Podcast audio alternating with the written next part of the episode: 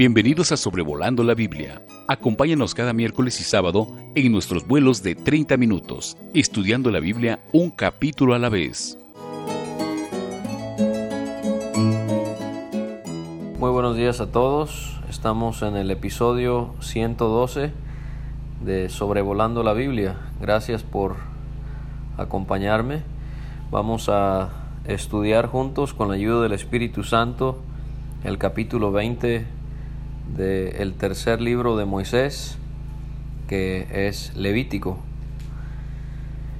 Vamos a ver que Dios vuelve a hablar con Moisés y le habla diciendo, dirás a sí mismo a los hijos de Israel, cualquier varón de los hijos de Israel o de los extranjeros que moran en Israel, y vas va a hablarles acerca de aquellos que ofrecieren eh, sus hijos a Moloch, tanto los hijos de Israel como los extranjeros que moraban en Israel.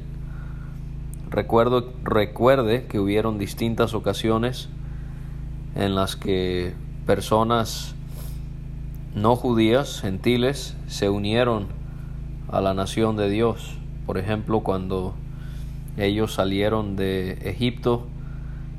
Eh, Éxodo 12, versículo 38, nos informa que también subió con ellos grande multitud de toda clase de gentes.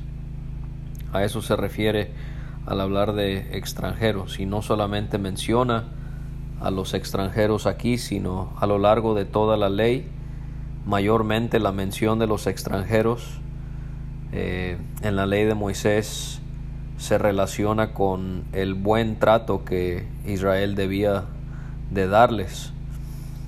Debían de apoyarles y auxiliarles en lo económico. Y también hay leyes donde se habla de los extranjeros, eh, cuando sí podían participar y cuando no en eventos que se realizaban en Israel.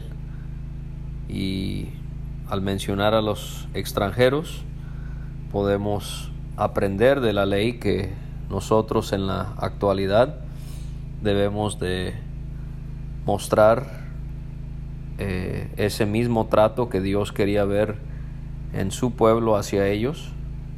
Eso deberíamos de replicarlo nosotros en la actualidad el cristiano no debería de practicar el racismo o, hacer estereotipos y, y permitir que el color de piel o la nacionalidad de alguien permita que les tratemos de una forma distinta. Debería de ser todo lo contrario. Ahora, cuando él habla acerca de Moloch, ya hablábamos de él en el capítulo 18, hace dos episodios, y veíamos que Moloch era un dios cananeo que era venerado cuando personas hacían que sus hijos pasaran por el fuego hasta morir normalmente en este rito tan sadístico, tan, tan cruel, eh, tocaban tambores para ahogar los llantos, los gritos desesperantes de los niños. Y esta era la manera en la que las naciones en Canaán veneraban a Moloch.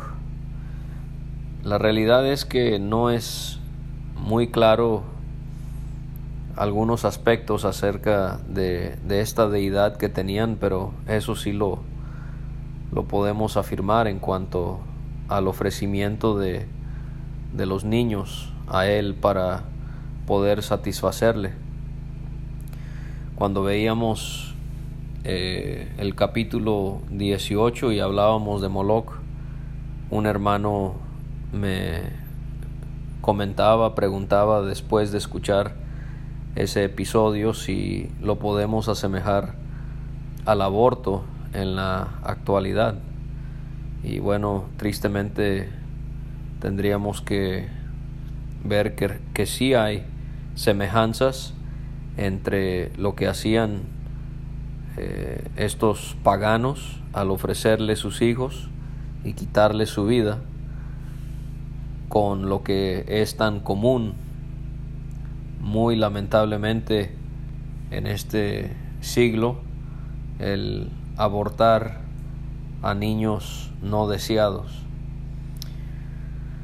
La adoración de Moloch sí fue practicada en Israel, aunque Dios aquí lo, lo prohíbe.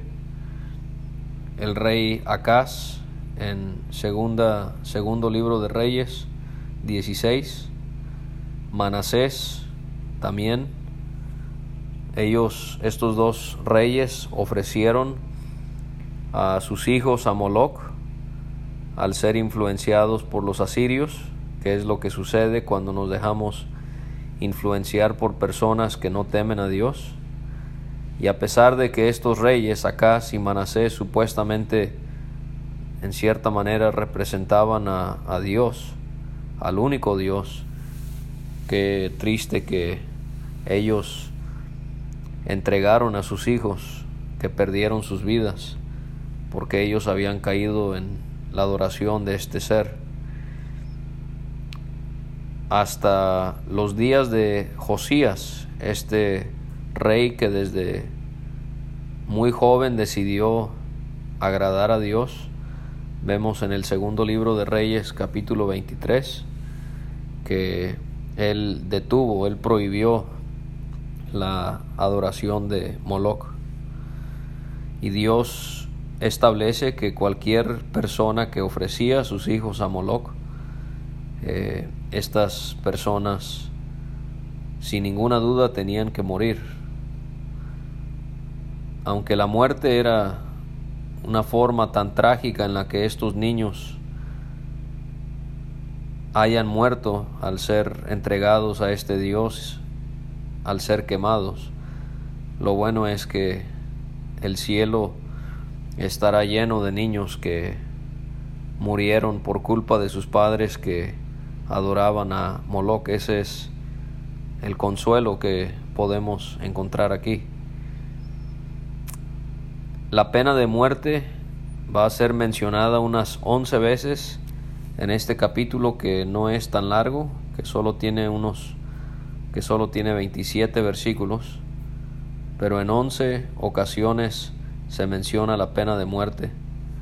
Y vamos a, aprender que esto refleja dos cosas. Una, la seriedad del pecado y dos, la santidad de Dios.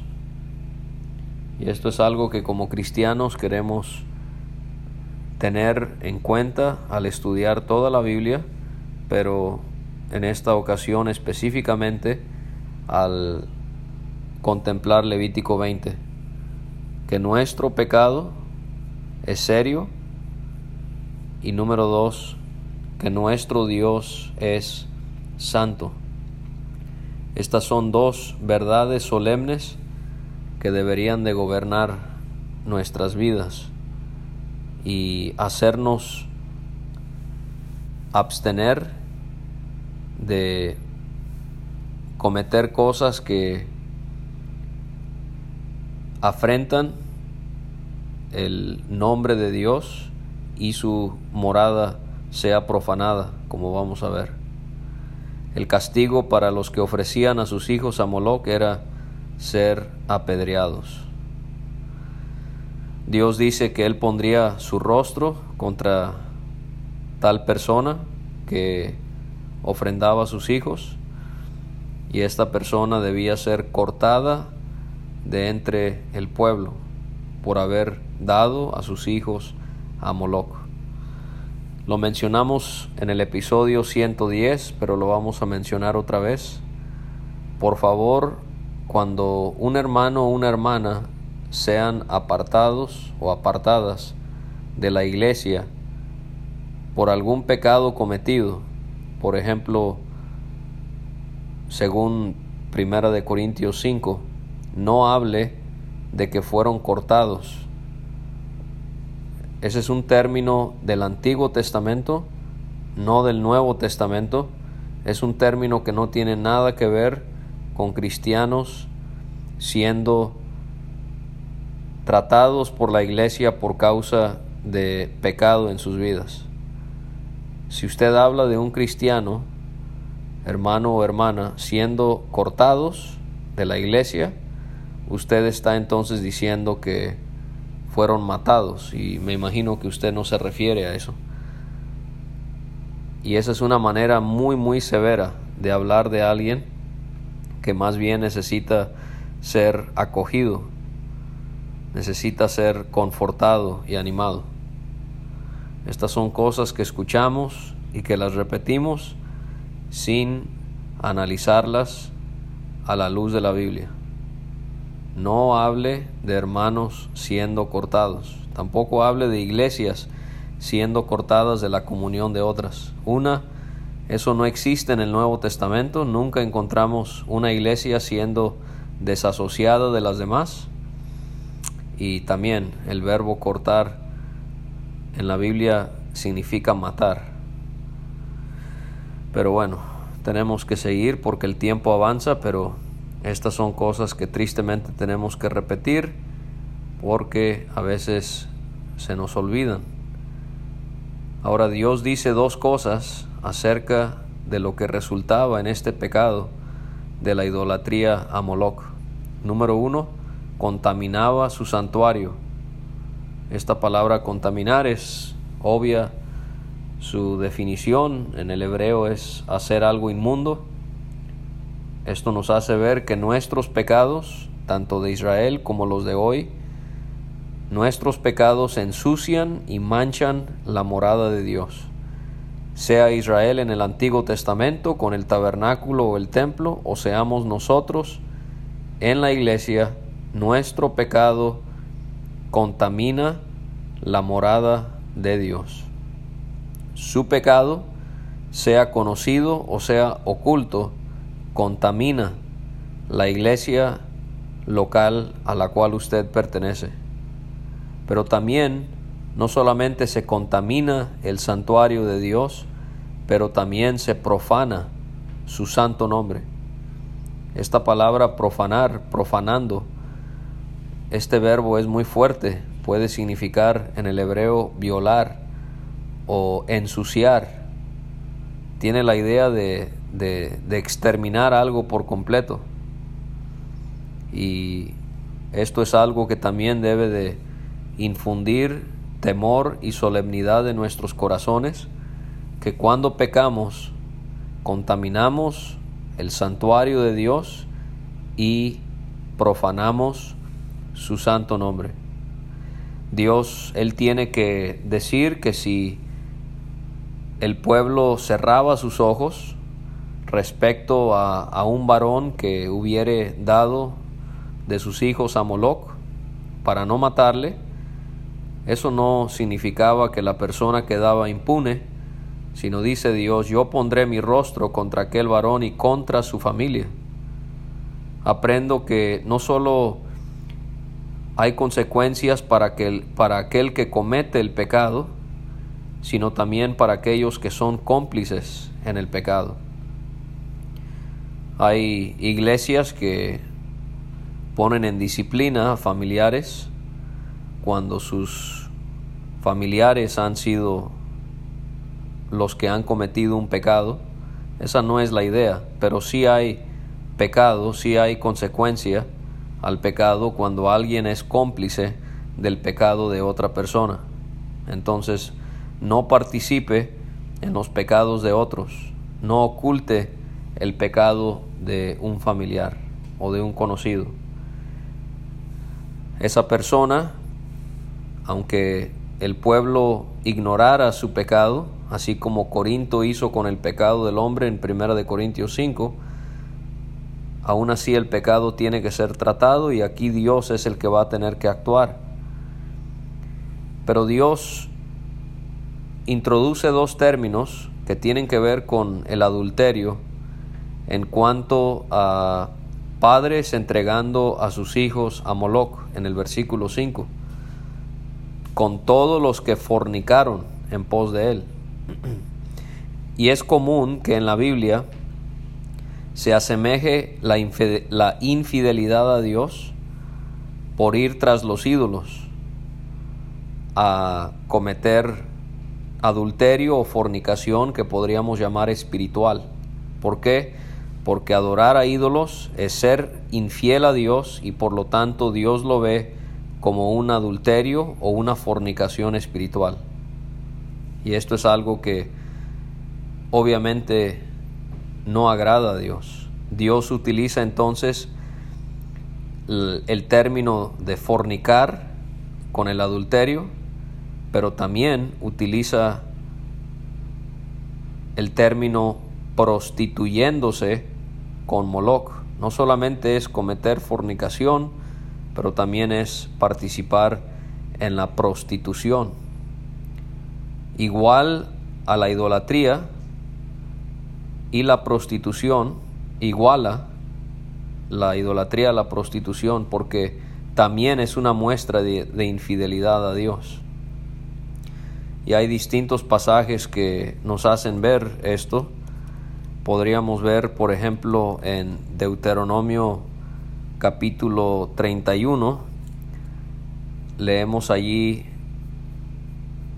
y Jehová dijo a Moisés, he aquí, Tú vas a dormir con tus padres y este pueblo se levantará y fornicará tras los dioses ajenos de la tierra donde va para estar en medio de ella y me dejará e invalidará mi pacto que he concertado con él. Ahí tenemos esa idea de la idolatría relacionada con la fornicación o prostitución.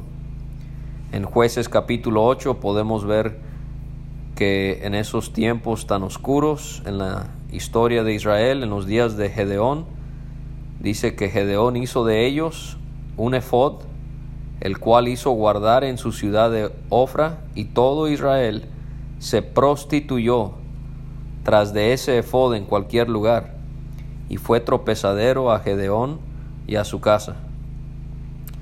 Y dice jueces 8 también que cuando murió Gedeón, los hijos de Israel volvieron a prostituirse, yendo tras los Baales y escogieron por Dios a Baalberit. Isaías hace una pregunta muy, muy incómoda, pero triste a la vez a Israel por parte de Dios Dice Isaías 1:21, ¿cómo te has convertido en ramera, oh ciudad fiel? refiriéndose a Jerusalén. Llena estuvo de justicia, en ella habitó la equidad, pero ahora los homicidas. ¿Cómo te has convertido en ramera, oh ciudad fiel? También sabemos que el profeta Oseas tuvo que hacer algo que parece extraño, él tuvo que casarse con una ramera para representar de esa manera la prostitución y la fornicación que había cometido Israel al ir tras otros dioses.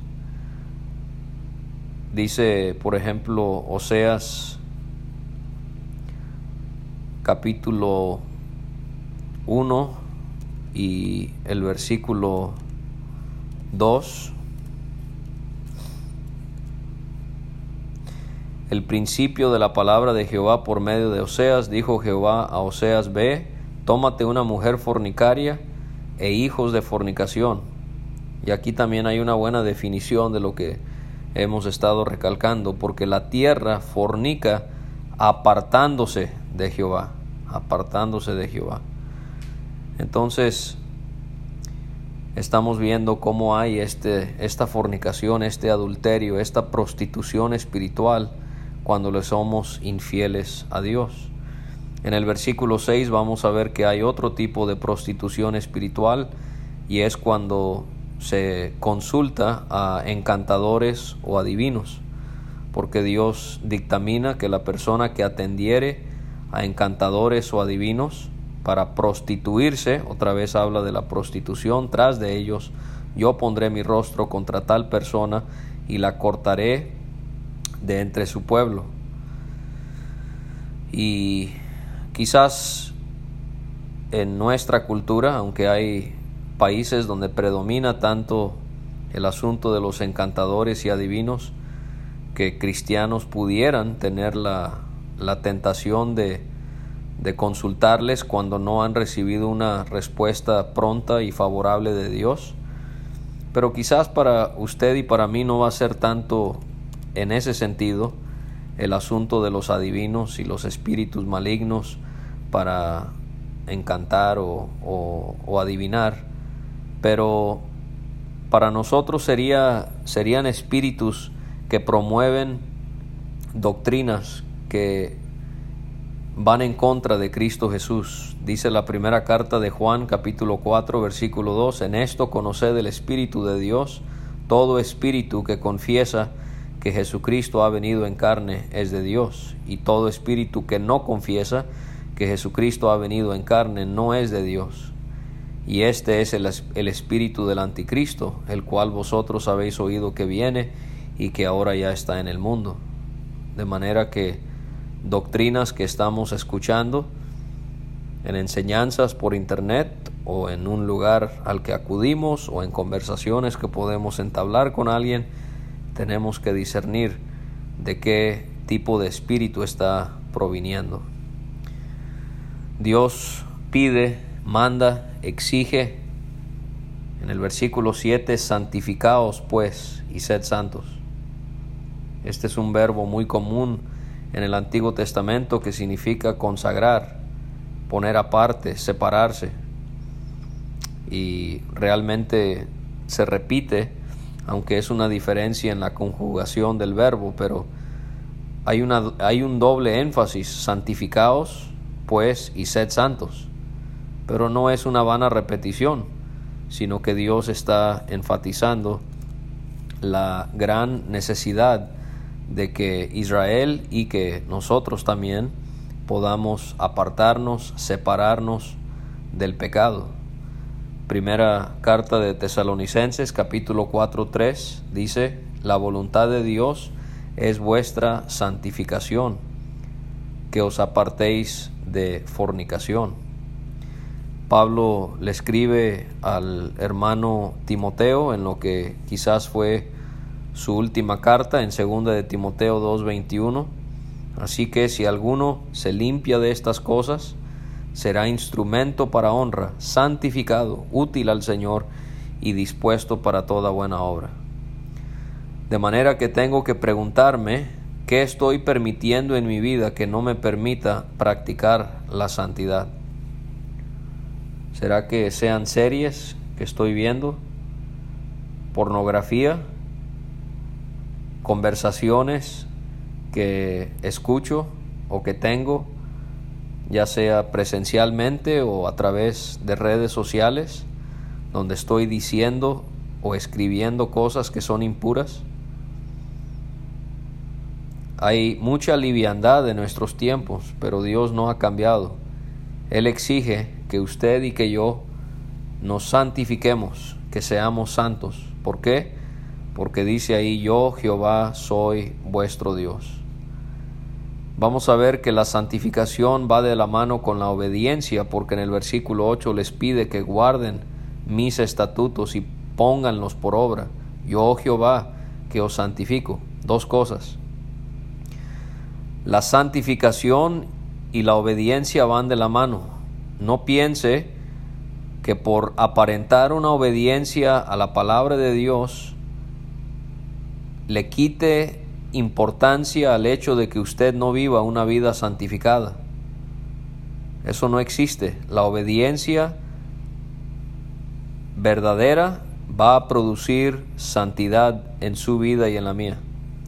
Y la otra cosa que noto aquí es que dice yo Jehová que os santifico. En el versículo 7 somos nosotros santificándonos a nosotros mismos en el versículo 8 es Dios santificándonos. De manera que Dios hace su obra, Él nos santifica, pero es nuestra responsabilidad continuar con esa santificación al emplear ciertas cosas en nuestra vida, como la lectura, la comunión con los hermanos, la oración, y también eliminar cosas de mi vida, cosas que me contaminan. Dios va a continuar hablando de pecados donde se, eh, se ameritaba la pena de muerte en el versículo 9, cuando se maldecía a padre o a madre. Esta palabra maldijere tiene que ver con tomar algo o alguien a la ligera. Entonces era alguien que no veía esa figura de, de, autoridad o de importancia en sus padres y los maldecían. El que cometía esta falta tenía que morir.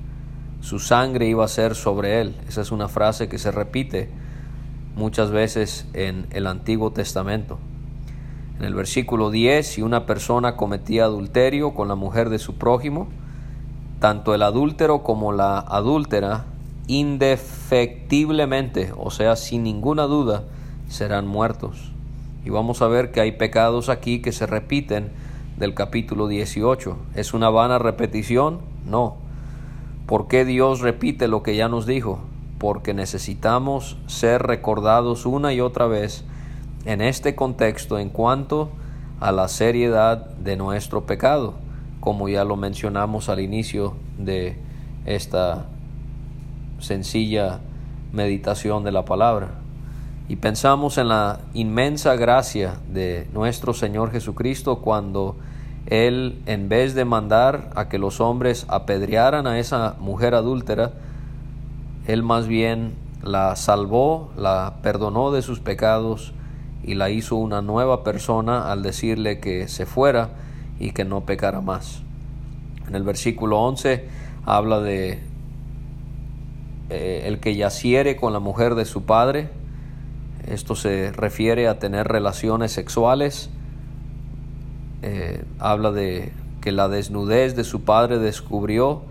El castigo es que ambos iban a ser muertos. Otra vez su sangre será sobre ellos. También hay la pena capital para el que dormía con su nuera eh, y hay distintos adjetivos que se van a utilizar para describir el resultado de estas acciones.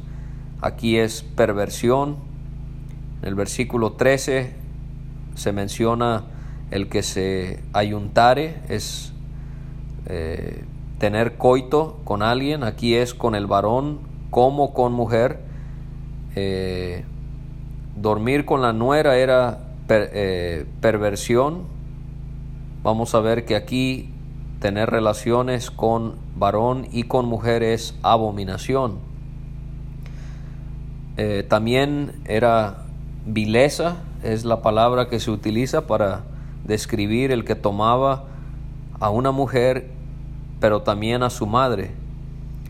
Dice que los tres serían quemados quizás como con Acán y su familia, Acán quien robó, quien tomó esos eh, objetos de valor, eh, él y su familia fueron apedreados y después quemados. Quizás a eso se refiere cuando dice que debían de ser quemados y ya hemos visto en este capítulo que debían ser apedreados los que cometían los pecados ya mencionados. Y la razón para ello es para que no haya vileza entre vosotros. En el versículo 15 se vuelve a, mencionar el bestialismo o la zoofilia, que es tener cópula con bestia. Esta persona tenía que ser matada, también la bestia tenía que morir, no porque tenía responsabilidad, sino porque había quedado contaminada. Lo mismo con una mujer que cometía ese terrible pecado, tanto la mujer y el animal morían, morían, tenemos otra vez esa palabra, indefectiblemente, sin ninguna duda, su sangre será sobre ellos. Hay la mención de tomar a la hermana de uno, hija de padre o de madre, el que vea su desnudez, ella viere la suya, es cosa execrable. Otra manera en la que Dios describe lo horroroso de nuestro pecado, los dos tenían que morir por haberse descubierto la desnudez. En el versículo 18 hay la mención otra vez de tener relaciones con una mujer menstruosa. Aquí el castigo es ser cortados, de manera que tenían que morir aquellos que tenían relaciones mientras la mujer estaba en sus días de menstruación. Según el capítulo 15, versículo 24, pareciera haber una contradicción con lo que leemos aquí, porque en el capítulo 15 allí quedaba inmundo por siete días, pero aquí era cortado, era matado.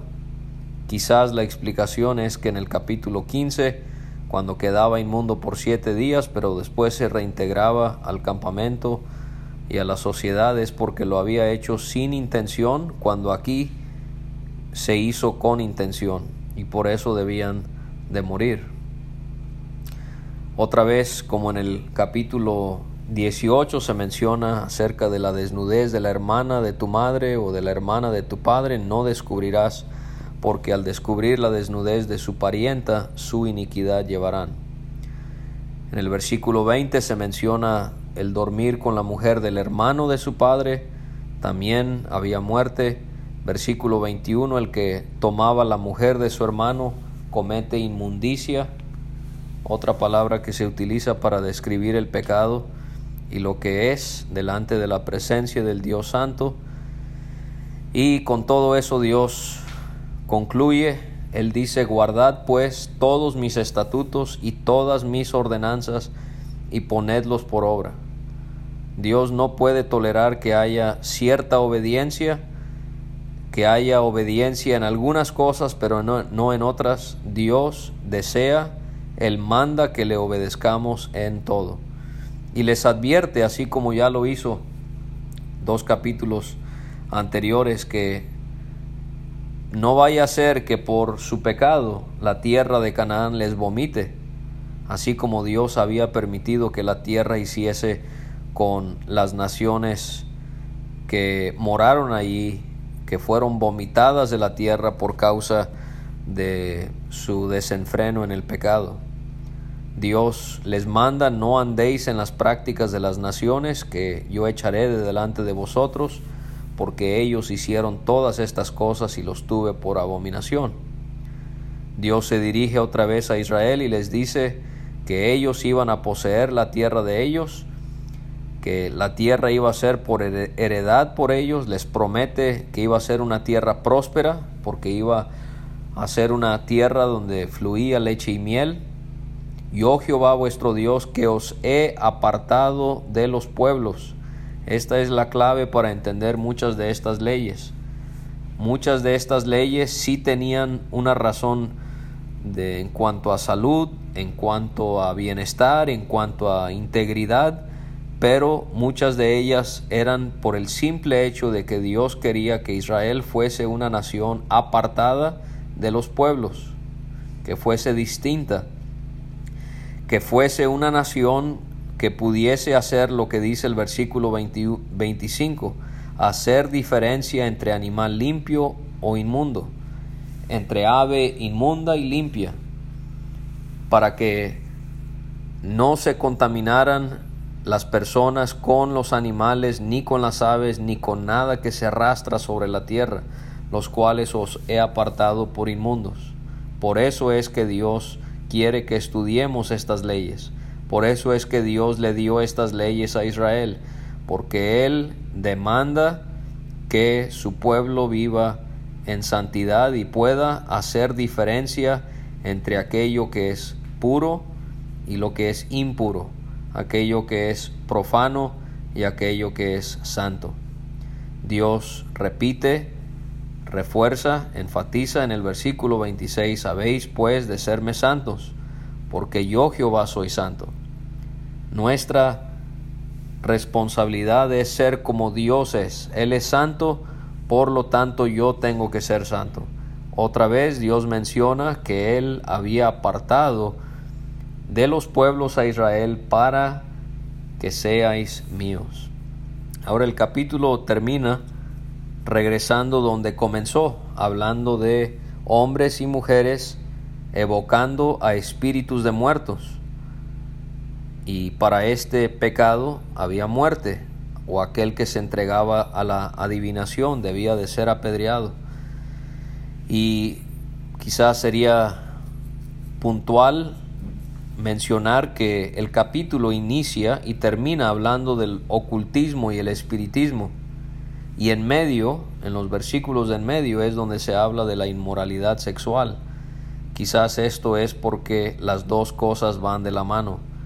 La adivinación, el espiritismo, todo ese asunto de los espíritus eh, demónicos del diablo van siempre relacionados con la inmoralidad sexual. Muchas gracias por acompañarnos. El Señor le prospere con lo que hemos estudiado. Recuerde que si quiere escuchar estos episodios, cuando usted lo desee, eh, de una manera muy práctica, usted puede en Telegram buscar el canal Sobrevolando la Biblia y se puede suscribir para recibir cada episodio y poder escuchar los episodios anteriores cuando usted así lo desee. Gracias por estar con nosotros. Si Dios permite, el día miércoles estaremos escuchando la enseñanza sobre el capítulo 21 de Levítico. Muchos saludos a todos. Dios les guíe y les prospere en todo. Gracias por escuchar este estudio. Escríbenos a sobrevolando la Biblia gmail.com. Visita nuestra página www.graciamasgracia.com. Hasta la próxima.